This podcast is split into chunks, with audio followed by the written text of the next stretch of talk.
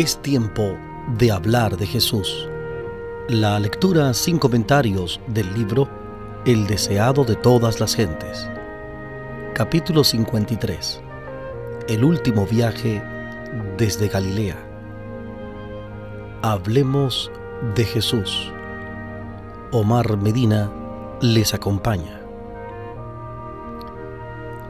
Al acercarse el fin de su ministerio, Jesús cambió su manera de trabajar antes había procurado rehuir la excitación y la publicidad. Había rehusado el homenaje del pueblo y pasado rápidamente de un lugar a otro cuando el entusiasmo popular en su favor parecía volverse ingobernable. Vez tras vez había ordenado que nadie declarase que él era el Cristo. En ocasión de la fiesta de las cabañas, su viaje a Jerusalén fue hecho secreta y apresuradamente cuando sus hermanos le instaron a presentarse públicamente como el Mesías, contestó, Mi tiempo aún no ha venido. Juan capítulo 7 versículo 6. Juan 7 6.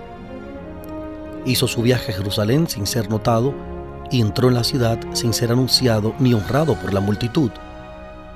Pero no sucedió así en ocasión de su último viaje había abandonado a Jerusalén por una temporada a causa de la malicia de los sacerdotes y rabinos, pero ahora regresó de la manera más pública, por una ruta tortuosa y precedido de un anuncio de su venida que no había permitido antes. Estaba marchando hacia el escenario de su gran sacrificio, hacia el cual la atención del pueblo debía dirigirse. Y como Moisés levantó la serpiente en el desierto, así es necesario que el Hijo del Hombre sea levantado. Juan capítulo 3 versículo 14. Juan 3:14. Como los ojos de todo Israel se habían dirigido a la serpiente levantada, símbolo de su curación, así los ojos debían ser atraídos a Cristo, el sacrificio que traería salvación al mundo perdido. Era un concepto falso de la obra del Mesías y una falta de fe en el carácter divino de Jesús, lo que había inducido a sus hermanos a instarle a presentarse públicamente al pueblo en ocasión de la fiesta de las cabañas. Ahora, con un espíritu análogo a este, los discípulos quisieron impedirle hacer el viaje a Jerusalén. Recordaban sus palabras referentes a lo que había de suceder de allí. Conocían la hostilidad implacable de los dirigentes religiosos y de buena gana hubieran disuadido a su maestro de ir allá. Para el corazón de Cristo era una prueba amarga avanzar contra los temores, los desengaños y la incredulidad de sus amados discípulos. Era duro llevarlos adelante a la angustia y desesperación que les aguardaban en Jerusalén, y Satanás estaba listo para apremiar con sus tentaciones al Hijo del Hombre. ¿Por qué iría ahora a Jerusalén a una muerte segura. En todo su derredor había almas hambrientas del pan de vida. Por todas partes había dolientes que aguardaban su palabra sanadora. La obra que había de realizarse mediante el Evangelio de su gracia solo había comenzado, y él estaba lleno de vigor en la flor de su virilidad. ¿Por qué no se dirigía hacia los vastos campos del mundo con las palabras de su gracia, el toque de su poder curativo? ¿Por qué no tendría el gozo de impartir luz y alegría a aquellos entenebrecidos y apenados millones? ¿Por qué dejaría la ciega de esas multitudes a sus discípulos tan faltos de fe, tan embotados de entendimiento, tan lentos para obrar? ¿Por qué habría de arrostrar la muerte ahora y abandonar la obra en sus comienzos? El enemigo que había hecho frente a Cristo en el desierto le asaltó ahora con fieras y sutiles tentaciones. Si Jesús hubiese cedido por un momento, si hubiese cambiado su conducta en lo mínimo para salvarse, los agentes de Satanás hubieran triunfado y el mundo se hubiera perdido. Pero Jesús afirmó su rostro para ir a Jerusalén. La única ley de su vida era la voluntad del Padre. Cuando visitó el templo en su niñez, le dijo a María, ¿No sabíais que en los negocios de mi Padre me conviene estar? Lucas 2.49. Lucas 2.49. En Caná, Cuando María deseaba que él revelara su poder milagroso, su respuesta fue, Aún no ha venido mi hora. Juan 2.4. Juan 2.4. Con las mismas palabras respondió a sus hermanos cuando le instaban a ir a la fiesta. Pero en el gran plan de Dios había sido señalada la hora en que debía ofrecerse por los pecados de los hombres, y esa hora estaba por sonar. Él no quería faltar ni vacilar. Sus pasos se dirigieron a Jerusalén, donde sus enemigos habían tramado desde hacía mucho tiempo quitarle la vida. Ahora la depondría. Afirmó su rostro para ir hacia la persecución, la negación, el rechazamiento, la condenación y la muerte. Y envió mensajeros delante de sí, los cuales fueron y entraron en una ciudad de los samaritanos para prevenirle. Pero los habitantes rehusaron recibirle, porque estaba en camino a Jerusalén. Interpretaron que esto significaba que Cristo manifestaba preferencia por los judíos a quienes ellos aborrecían con acervo odio. Si él hubiese venido a restaurar el templo y el culto en el monte Gerizim, lo hubieran recibido alegremente, pero iba en camino a Jerusalén y no quisieron darle hospitalidad. Cuán poco comprendieron que estaban cerrando sus puertas al mejor don del cielo. Jesús invitaba a los hombres a recibirle, les pedía favores para poder acercarse a ellos y otorgarles las más ricas bendiciones. Por cada favor que se le hacía, devolvía una merced más valiosa.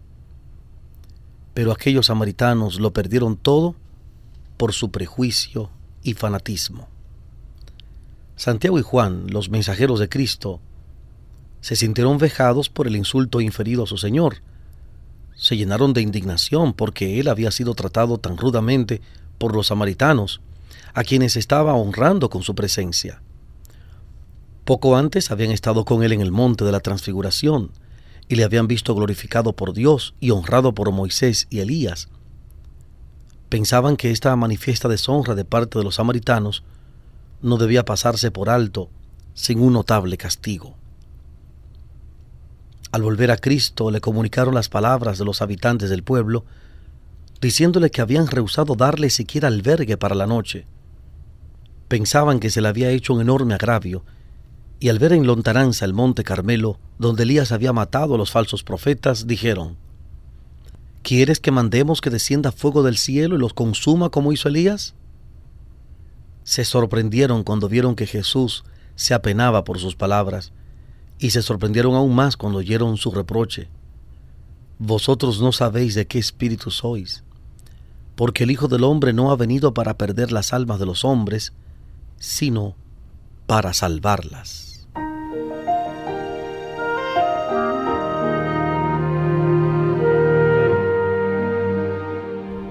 Estamos presentando la lectura sin comentarios del capítulo 53 del libro El deseado de todas las gentes capítulo 53, el último viaje desde Galilea, en Hablemos de Jesús. No es parte de la misión de Cristo obligar a los hombres a recibirle. Satanás y los hombres impulsados por su espíritu son quienes procuran violentar las conciencias. Pretextando celo por la justicia, los hombres que están confederados por los ángeles malos acarrean sufrimientos a sus prójimos, a fin de convertirlos a sus ideas religiosas. Pero Cristo está siempre manifestando misericordia, siempre procura conquistarlos por la revelación de su amor. Él no puede admitir un rival en el alma ni aceptar un servicio parcial, pero desea solamente un servicio voluntario, la entrega voluntaria del corazón, bajo la compulsión del amor. No puede haber una evidencia más concluyente de que poseemos el espíritu de Satanás que el deseo de dañar y destruir a los que no aprecian nuestro trabajo u obran contrariamente a nuestras ideas. Todo ser humano pertenece a Dios, en cuerpo, alma y espíritu. Cristo murió para redimir a todos. Nada puede ser más ofensivo para Dios que el hecho de que los hombres, por fanatismo religioso, ocasionen sufrimientos a quienes son adquisición de la sangre del Salvador. Y partiéndose de allí, vino los términos de Judea y tras el Jordán volvió el pueblo a juntarse con él, y de nuevo les enseñaba como solía. Marcos capítulo 10, versículo 1. Marcos 10, 1. Gran parte de los meses finales del ministerio de Cristo se pasó en Perea, la provincia tras el Jordán, con respecto a Judea. Allí la multitud se agolpaba a su paso, como los primeros días de su ministerio en Galilea, y él repitió mucha de su enseñanza anterior. Así como enviara a los doce, designó el Señor aún otros setenta, los cuales envió de dos en dos delante de sí, a toda ciudad y lugar a donde él había de venir. Estos discípulos habían estado algún tiempo con él, preparándose para su trabajo. Cuando los doce fueron enviados a su primera gira misionera, otros discípulos acompañaron a Jesús en su viaje por Galilea. Allí tuvieron ocasión de asociarse íntimamente con él y de recibir instrucción personal directa. Ahora este grupo mayor también había de partir en una misión por separado. Las indicaciones hechas a los setenta fueron similares a las que habían sido dadas a los doce, pero la orden impartida a los doce de no entrar en ninguna ciudad de gentiles o samaritanos no fue dada a los setenta. Aunque Cristo acababa de ser rechazado por los samaritanos, su amor hacia ellos era inalterable. Cuando los setenta partieron en su nombre, visitaron ante todo las ciudades de Samaria. La visita del Salvador mismo a Samaria y más tarde la alabanza al buen samaritano y el gozo agradecido del leproso samaritano, quien de entre diez fue el único que volvió para dar gracias a Cristo, fueron hechos de mucho significado para los discípulos. La lección penetró profundamente en el corazón de ellos. Al comisionarlos inmediatamente antes de su ascensión, Jesús mencionó a Samaria, junto con Jerusalén y Judea, como los lugares donde debían predicar primeramente el Evangelio. Su enseñanza los había preparado para cumplir esta comisión. Cuando en el nombre de su Señor fueron ellos a Samaria, hallaron a la gente lista para recibirlos. Los samaritanos se habían enterado de las palabras de alabanza de Cristo y de sus obras de misericordia en favor de hombres de su nación. Vieron que a pesar del trato rudo que le habían dado, él tenía solamente pensamientos de amor hacia ellos, y sus corazones fueron ganados.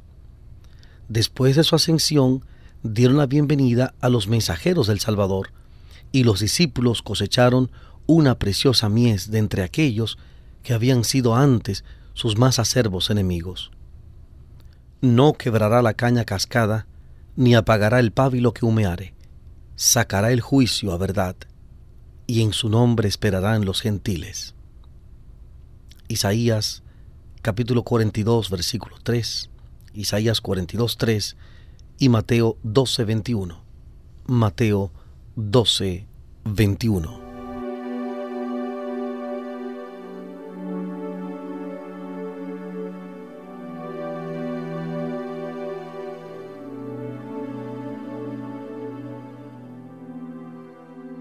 Estamos presentando la lectura sin comentarios del capítulo 53 del libro El deseado de todas las gentes. Capítulo 53. El último viaje desde Galilea en Hablemos de Jesús.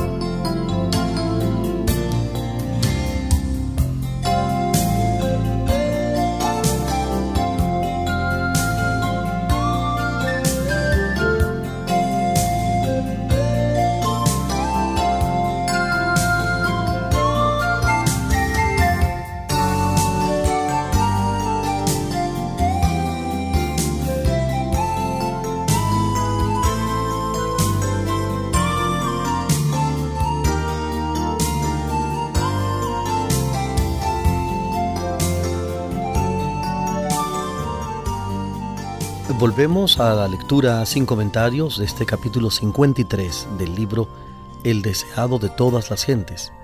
Capítulo 53. El último viaje desde Galilea.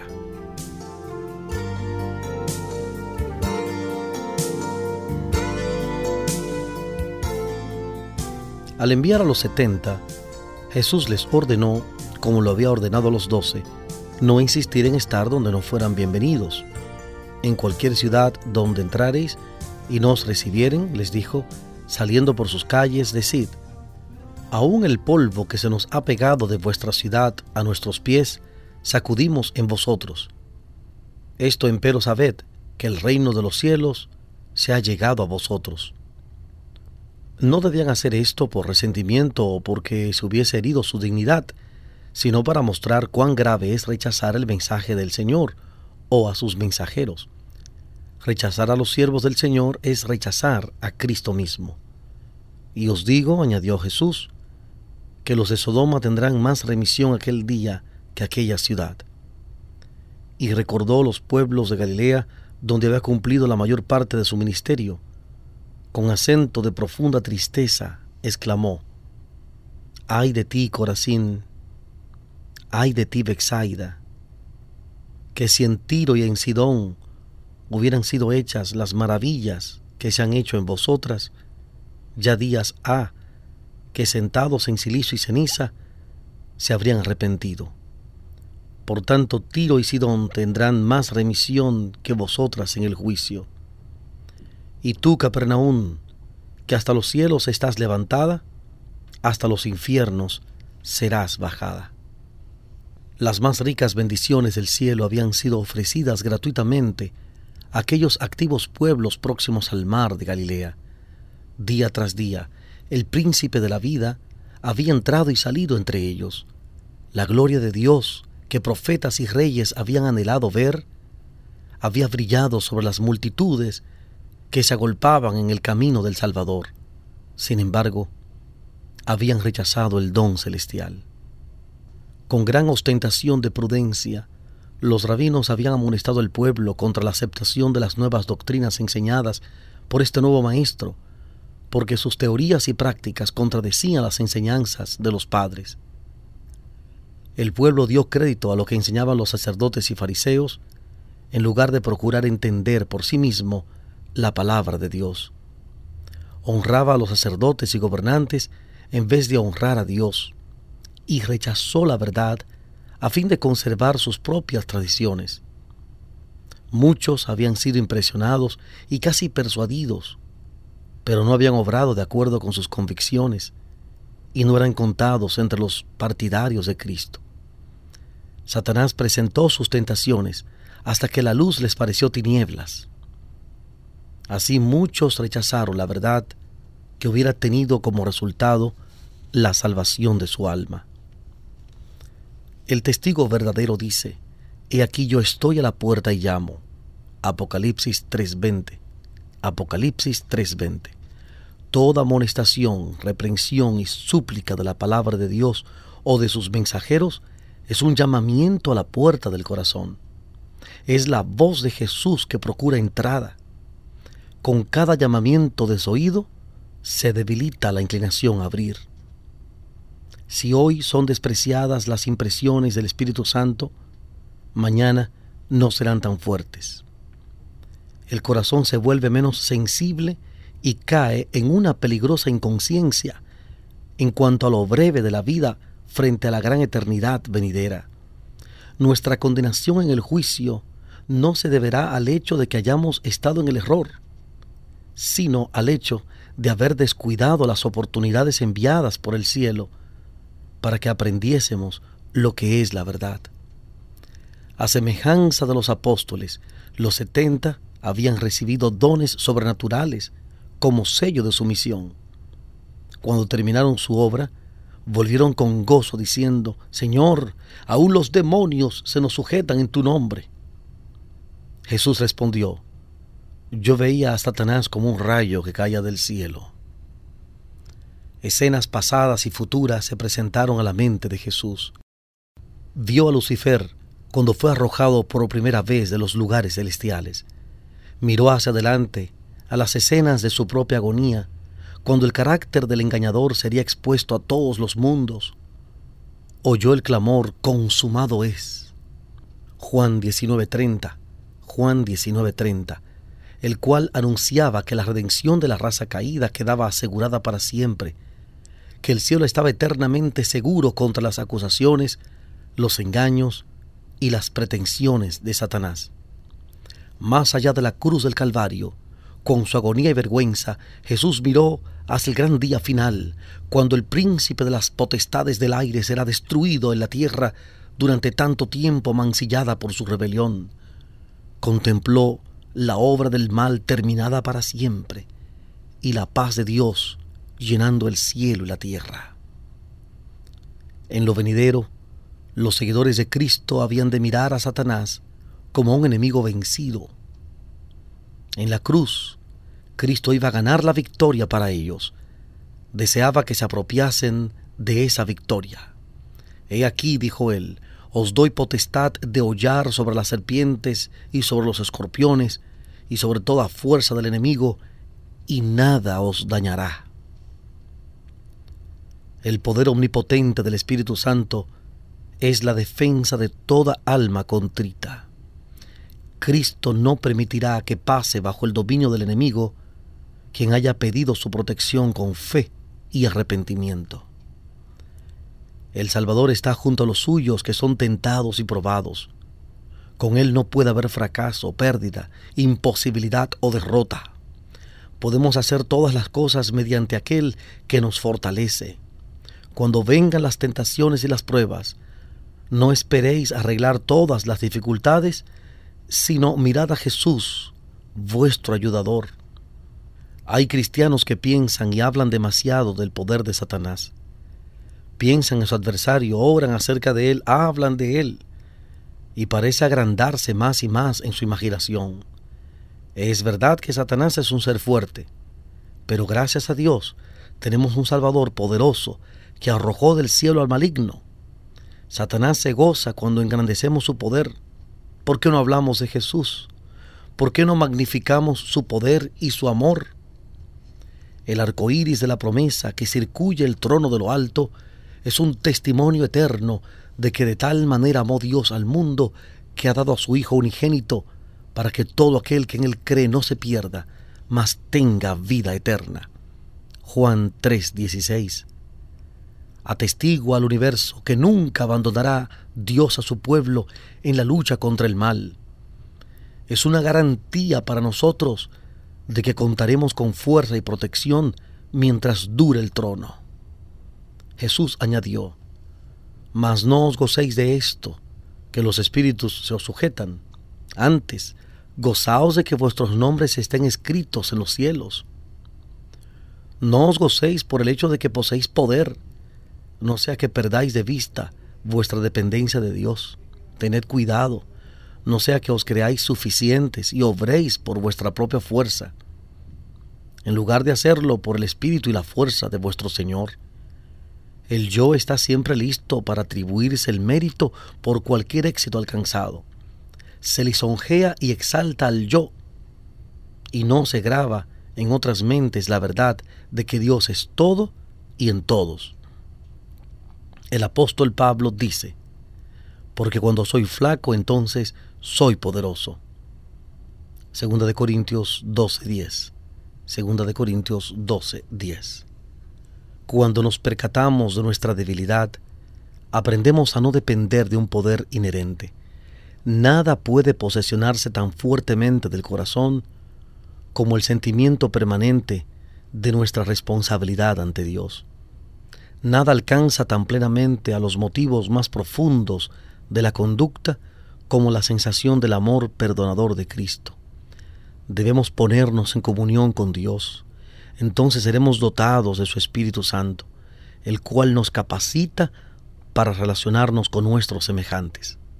Por lo tanto, gozaos de que mediante Cristo habéis sido puestos en comunión con Dios como miembros de la familia celestial. Mientras miréis más arriba que vosotros mismos, tendréis un sentimiento continuo de la flaqueza de la humanidad. Cuanto menos apreciéis el yo, más clara y plena será vuestra comprensión de la excelencia de vuestro Salvador. Cuanto más estrechamente os relacionéis con la fuente de luz y poder, mayor luz brillará sobre vosotros y mayor poder tendréis para trabajar por Dios. Gozaos porque sois uno con Dios, uno con Cristo y con toda la familia del cielo.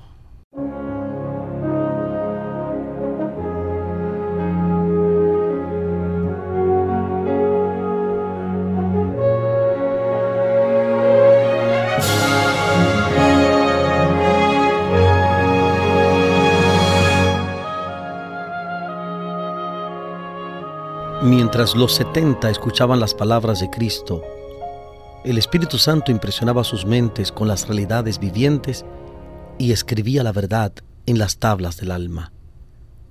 Aunque los cercaban multitudes, estaban como a solas con Dios. Conociendo que ellos habían sido dominados por la inspiración de la hora, Jesús se alegró en espíritu y dijo, Yo te alabo, Padre, Señor del cielo y de la tierra, que escondiste estas cosas a los sabios y entendidos y las has revelado a los pequeños.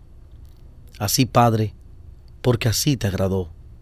Todas las cosas me son entregadas de mi Padre, y nadie sabe quién sea el Hijo, sino el Padre, ni quién sea el Padre, sino el Hijo, y a quien el Hijo lo quisiere revelar.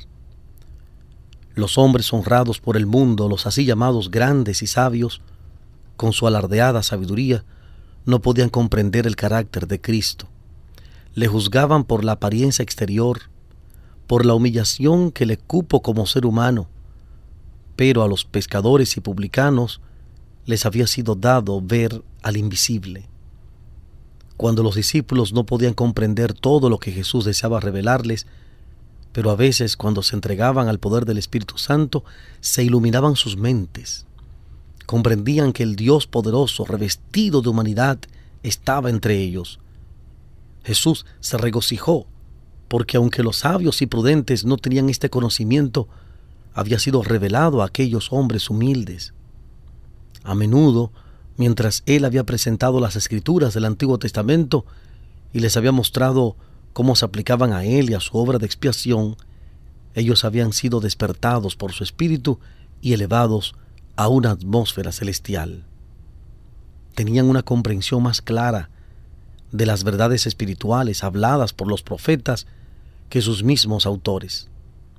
En adelante, habrían de leer las escrituras del Antiguo Testamento no como las doctrinas de los escribas y fariseos, no como las declaraciones de sabios que habían muerto, sino como una nueva revelación de Dios.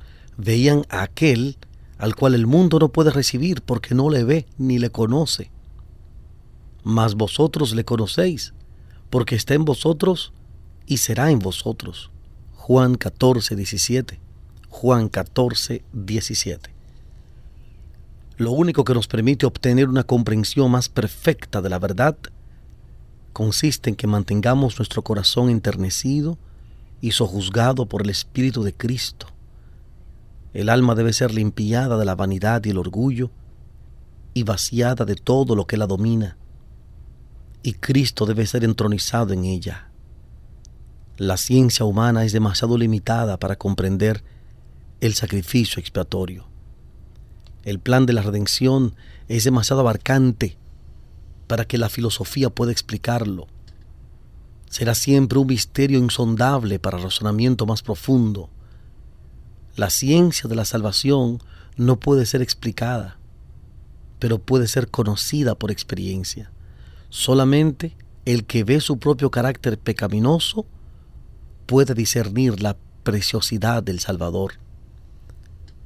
Las lecciones que Jesús enseñaba mientras iba lentamente de Galilea a Jerusalén estaban llenas de instrucción.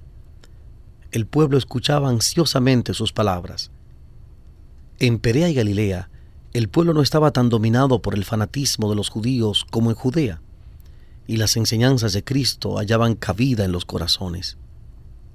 Presentó muchas de sus parábolas durante estos últimos meses de su ministerio. Los sacerdotes y rabinos le perseguían cada vez más acerbamente, y las amonestaciones que les dirigiera iban veladas en símbolos. Ellos no podían dejar de entender lo que quería decir, aunque no podían hallar en qué fundar una acusación contra él.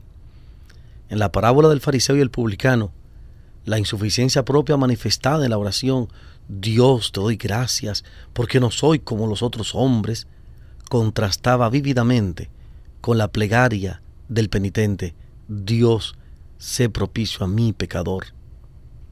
Lucas capítulo 18 versículos 11 y 13. Lucas 18, 11 y 13. Así censuró Cristo la hipocresía de los judíos, y bajo las figuras de la higuera estéril y de la gran cena, predijo la sentencia que estaba por caer sobre la nación impenitente. Los que habían rechazado desdeñosamente la invitación al banquete evangélico oyeron sus palabras de amonestación, porque os digo que ninguno de aquellos hombres que fueron llamados gustará mi cena. Lucas 14:24. Lucas 14:24.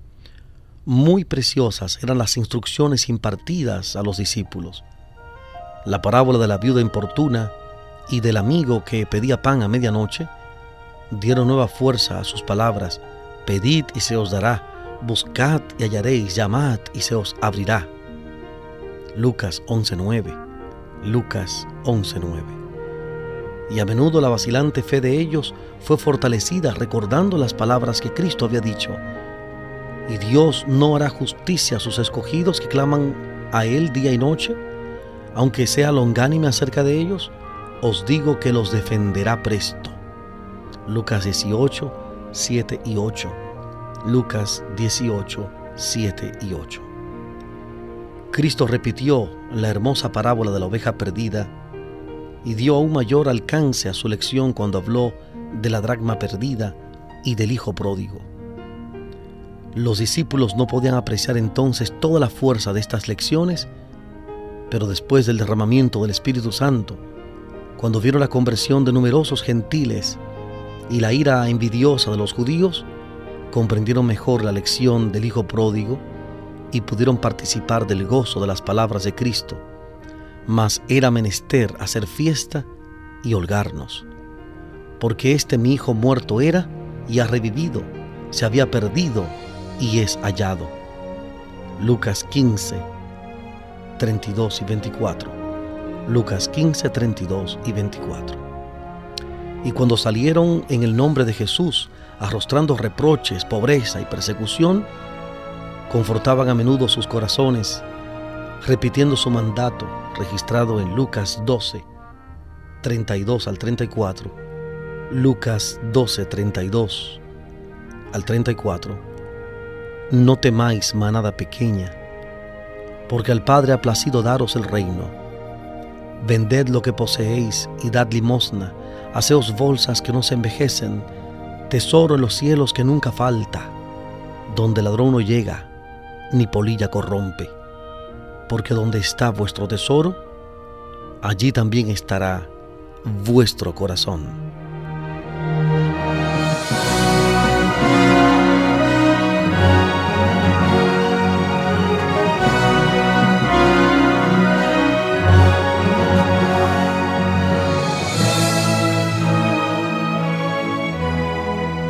Hemos presentado la lectura sin comentarios del capítulo 53 del libro El deseado de todas las gentes.